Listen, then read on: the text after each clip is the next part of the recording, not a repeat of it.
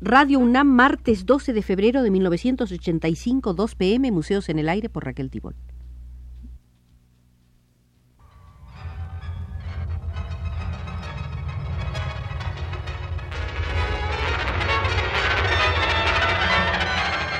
Museos en el Aire.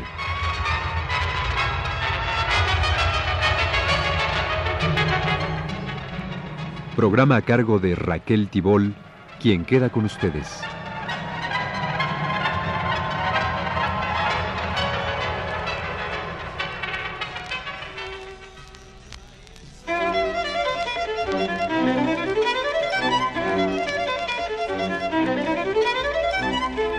En el programa anterior iniciamos una serie de visitas al Museo de la Historia de la Danza en México. Esta es nuestra segunda visita. Después del lapso vasconceliano, continuó en la Secretaría de Educación Pública el entusiasmo verbal por la danza. En 1927, en el tercer número de la revista Forma, auspiciada por la Secretaría de Educación Pública, Samuel Ramos exaltaba en un ensayo la esencia estético-humanista y lúdica de la danza. Decía Samuel Ramos, la supremacía que hoy tiene la danza entre los espectáculos artísticos tiene para mí una sencilla razón psicológica. Produce en el espectador puro goce estético. Cabría preguntar si la emoción producida por otro arte, como el drama, es goce o bien algo muy diferente. La respuesta sería que el atractivo del drama no es el goce, sino la excitación de sentimientos y pasiones que provoca. Lo importante para que haya goce es alejarnos de la existencia verdadera y cambiar sus condiciones, requisito que la danza realiza mejor que el drama. Cualquiera que sea la idealidad de los conflictos dramáticos siempre tienen que manifestarse en formas muy parecidas a la acción práctica habitual. Mientras que siendo ideal el contenido de la danza, su expresión toma formas enteramente diversas de la acción cotidiana. Esto no significa que la danza esté hecha de artificio. Para que haya emoción estética, es forzoso que la fantasía, por más irreal que fuere, nos dé la impresión de un mundo posible dentro de las condiciones humanas. Cuando el arte traspasa este límite de verosimilitud, su influencia en nuestra sensibilidad se acaba. La danza no consentiría su extremo idealismo si no fuera por la intervención del cuerpo humano en la expresión coreográfica. La danza tiene la fantasía de un cuento de hadas, decía Samuel Ramos, pero no sería tan intensa nuestra complacencia si no viéramos a este nuevo mundo encarnado en seres vivos. El cuerpo del bailarín nos está diciendo que por más etérea que sea una idealidad, puede insertarse en la vida siempre que acepte la forma humana. Cuando presenciamos un baile, el cuerpo humano cambia para nosotros de significado, deja de ser una máquina para convertirse en un lenguaje de formas y de ritmos. Lo curioso de la danza es que los extraños movimientos del cuerpo no parecen artificiales, sentimos que brotan de un impulso natural. La alegría del bailarín que se comunica a los espectadores es la alegría de una liberación, liberación del cuerpo del mecanismo del trabajo para recrearse en una acción espontánea. Reaparece el hombre libre después de romper con la actividad corpórea que por necesidad se reduce a movimientos automáticos.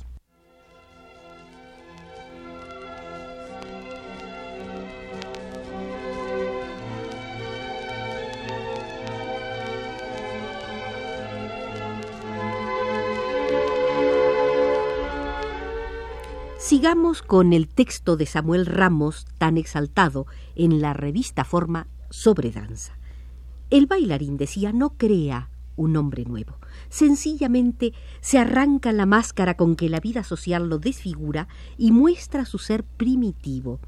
Experimentamos un gran deleite en ver suelto a ese Adán que en todos se revuelve furiosamente por ser. Hay en cada uno de los movimientos del bailarín una rebelión que arrastra todas nuestras simpatías. Creo que la pureza artística puede obtenerse sin salir de lo humano. La danza es un modelo de esta pureza, porque concilia en una perfecta unidad dos tendencias aparentemente contradictorias la menor realidad con la mayor naturalidad posible. Disfrazada de fantasía, la danza rescata por un momento al hombre verdadero que yace enterrado bajo una espesa costra de civilización. Por el entusiasmo de Samuel Ramos se podría suponer que México poseía hacia la tercera década del siglo una arraigada tradición en espectáculos de ballet. No, señores, no la había. Mientras se postergaba una y otra vez la muy esperada inauguración del nuevo Teatro Nacional, el porfiriato agonizó entre bailables de zarzuela, algunas danzas voluptuosas en las óperas para sublevar, según se decía, el adormecido pudor del público mexicano, e impúdicos cancanes en las tantas. Como el único punto de referencia eran las pantomimas que ofrecía el Teatro Circo o Rin, la primera representación del ballet La historia de un Pierrot con música de Mario Costa fue anunciada por el Teatro Principal en enero de 1902 con una pantomima lírica, espectáculo nuevo en México. El público fue a ver una pantomima, a divertirse con algún acto clownesco y se encontró con una pieza escénica intencionada, simbólica y bella. Por supuesto que en la historia de Pierrot, decía el cronista del Imparcial, no se experimentaban los cosquilleos de la tanda. Los idólatras del género chico se equivocaron. No hay cantejondo ni pataditas. Esas cosas las anuncia la empresa para antes y después de la pantomima lírica. El papel de Pierrot lo había interpretado la señora Basiñana, y el de Luisette, la señora de Rico. Al comenzar, el público se desconcertó, eh, le hacía falta oír entre aquellas mismas melodías la palabra. Parecía que no le bastaba el gesto subrayando la música. Mas poco a poco el compositor fue haciendo sus conquistas, fue tendiendo un velo sonoro sobre las palpitantes escenas, fue tendiendo una neblina de ensueño sobre el horizonte, un encaje dorado y sutil de notas sobre la poesía de la ficción, y al final un aplauso unánime, nutrido, cordial, de los que sólo arranca el artista superior, estalló y se prolongó por mucho tiempo.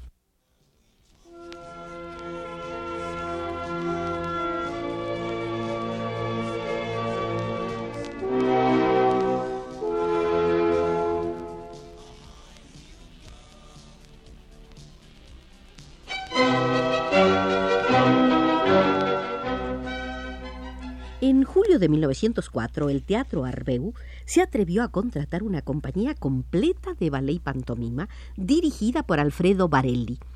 Con algunos elementos de apoyo de la Scala de Milán, la compañía estaba integrada por un coreógrafo para ballet y otro para pantomima, dos primeras bailarinas absolutas, Giuseppina Internizio y Leonilde Stacione tres primeras bailarinas, un primer mimo absoluto, tres primeros mimos, un segundo mimo y diecinueve segundas bailarinas. México aportó una orquesta de sesenta miembros y ochenta comparsas.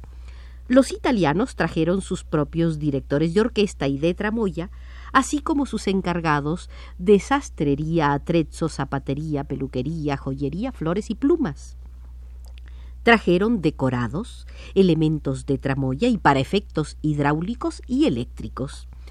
El teatro Arbeu se repletó.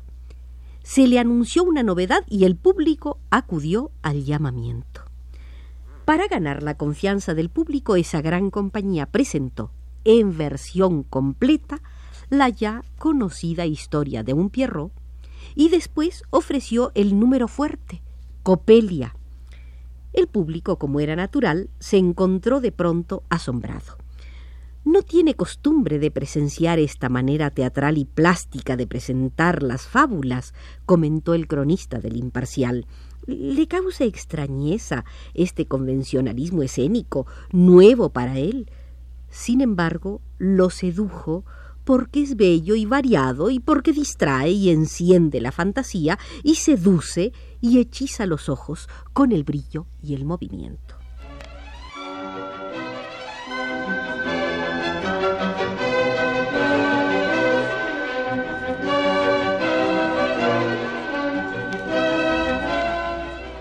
La prensa celebró el esfuerzo del Teatro Arbeu por presentar algo nuevo. Los ballets que en ese coliseo se están efectuando eran para nosotros desconocidos, escribió Antenor Lescano. Apenas si en las mejores compañías de ópera que nos han visitado hemos tenido oportunidad de ver sueltos, desgranados, sin cohesión, algunos de los números más importantes de las piezas coreográficas. En verdad que en las grandes capitales europeas y norteamericanas los ballets son una maravilla no soñada aún por nosotros, pero es cierto también que este primer paso que hemos dado en el arte teatral moderno ha sido bien logrado y que la empresa merece nuestros más sinceros plácemes, consignó el cronista del Imparcial. En adelante podremos estar seguros de que gustaremos de este género, de obras que aclimatarán en México por frecuentes temporadas. Al año siguiente, 1905, la empresa del Arbeu trajo otra compañía italiana de ballet con dos coreógrafos, una bailarina y un bailarín absolutos, una mima y un mimo absolutos, una primera bailarina, bailarín de carácter, mimo cómico, mimo de carácter, dos segundas mimas, siete mimos genéricos, ocho bailarinas del cuerpo de baile, veinticuatro segundas bailarinas, ocho bailarines distinguidos, dieciséis segundos bailarines, treinta y dos niñas y doce figurantas. México completó el cuadro con 60 comparsas, 40 profesores del Conservatorio Nacional y 24 profesores de banda. Los italianos venían con director de orquesta, maquinista, electricista, modista, atrecista y archivista. El repertorio era más extenso que el de la anterior venida. Excelsior Ballet en cuatro actos, Pietro Mica, baile histórico en tres actos, La Fata di Bambole, baile cómico en un acto, La Fille Malgarde, baile romántico en dos actos, Le Model Bebé, idilio mimo coreográfico en dos actos, La Sevillana, baile español en un acto, y Lid, divertimento danzante, La Noël de Pierrot, pantomima clásica en tres actos, Rendezvous de Chaucer, pantomima de transformaciones en un acto, la danza de las horas de la ópera Gioconda de Ponchielli, cuarenta eran las decoraciones y mil quinientos los trajes.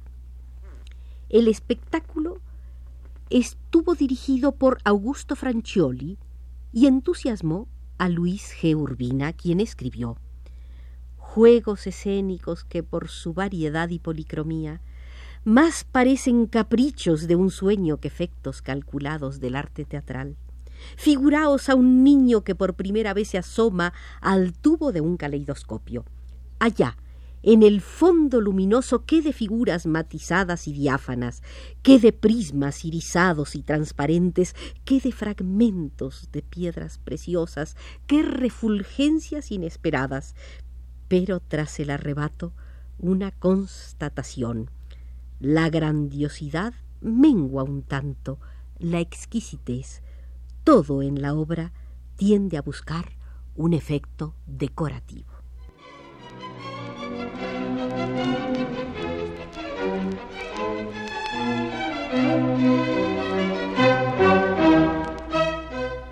Estimados amigos, de esta manera termina la visita segunda al Museo de la Historia de la Danza en México. Nos acompañó desde los controles el técnico muy estimado Arturo Garro.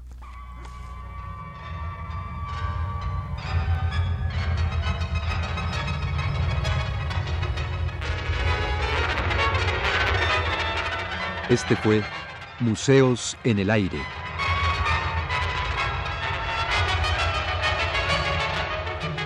El programa de Raquel Tibol que se transmite todos los martes a las 14 horas.